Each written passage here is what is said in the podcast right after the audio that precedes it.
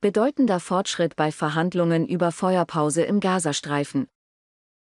Bei den schwierigen internationalen Verhandlungen über eine Feuerpause im Krieg zwischen Israel und der islamistischen Hamas in Kairo hat es laut dem ägyptischen Staatsfernsehen bedeutenden Fortschritt gegeben. Demnach setzen die Vermittler Ägyptens, Katars sowie der USA und Vertreter der radikal-islamischen Hamas am Montag ihre Gespräche in der ägyptischen Hauptstadt fort. Die Vermittler bemühen sich seit Wochen um ein Abkommen für eine Waffenruhe und die Freilassung der immer noch 130 Geiseln aus der Hand der Hamas noch vor Beginn des islamischen Fastenmonats Ramadan. Dieser beginnt in diesem Jahr am 10. oder 11. März. US-Vizepräsidentin Kamala Harris hatte Israel wegen unzureichender Hilfslieferungen in den Gazastreifen kritisiert und forderte eine sofortige Waffenruhe in dem Palästinensergebiet. Angesichts des riesigen Ausmaßes an Leid in Gaza muss es eine sofortige Waffenruhe für mindestens die nächsten sechs Wochen geben, sagte Harris, die am Montag in Washington den einflussreichen israelischen Minister Benny Gantz treffen wird, am Sonntag im Bundesstaat Alabama. Ein Vorschlag für eine entsprechende Feuerpause, die auch mehr Hilfslieferungen in den Gazastreifen sowie eine Freilassung von Geiseln in der Gewalt der Hamas ermöglichen würde, läge auf dem Tisch, sagte die Stellvertreterin von US-Präsident Joe Biden in der Stadt Selma. Die Hamas muss diesem Deal zustimmen.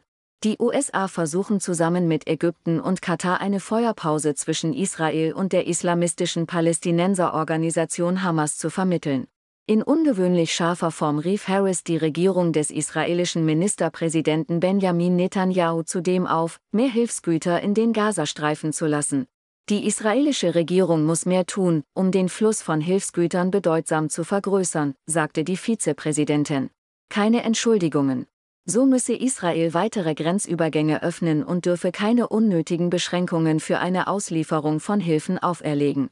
Auch US-Außenminister Anthony Blinken forderte mehr Hilfslieferungen für den Gazastreifen.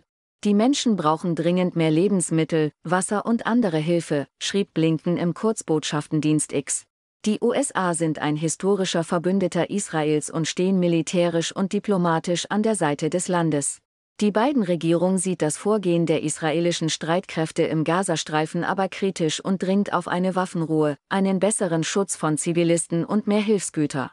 Biden und Harris stehen unter anderem mit Blick auf die Präsidentschaftswahl am 5. November unter Druck. Muslimische Wähler sehen die Unterstützung der US-Regierung für Israel höchst kritisch, was den Präsidenten und seiner Stellvertreterin wichtige Stimmen kosten könnte.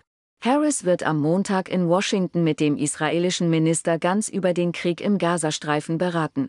Ganz ein Mitglied im israelischen Kriegskabinett wird in der US-Hauptstadt auch Bidens nationalen Sicherheitsberater Jake Sullivan und Außenminister Blinken treffen, wie US-Regierungsvertreter sagten.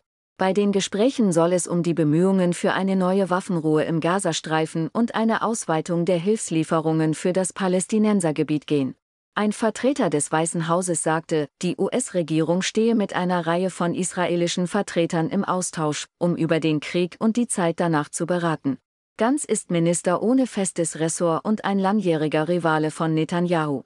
Der Washington-Besuch des früheren Verteidigungsministers stieß in der israelischen Regierung teilweise auf Kritik. Der Minister für regionale Kooperation, David Amsalem, von Netanyahus Likud-Partei schrieb im Kurzbotschaftendienst X, Herr Ganz, Ihr Eintritt in die Regierung hatte das Ziel, in einer Krisenzeit Einheit zu schaffen, nicht ein trojanisches Pferd zu sein.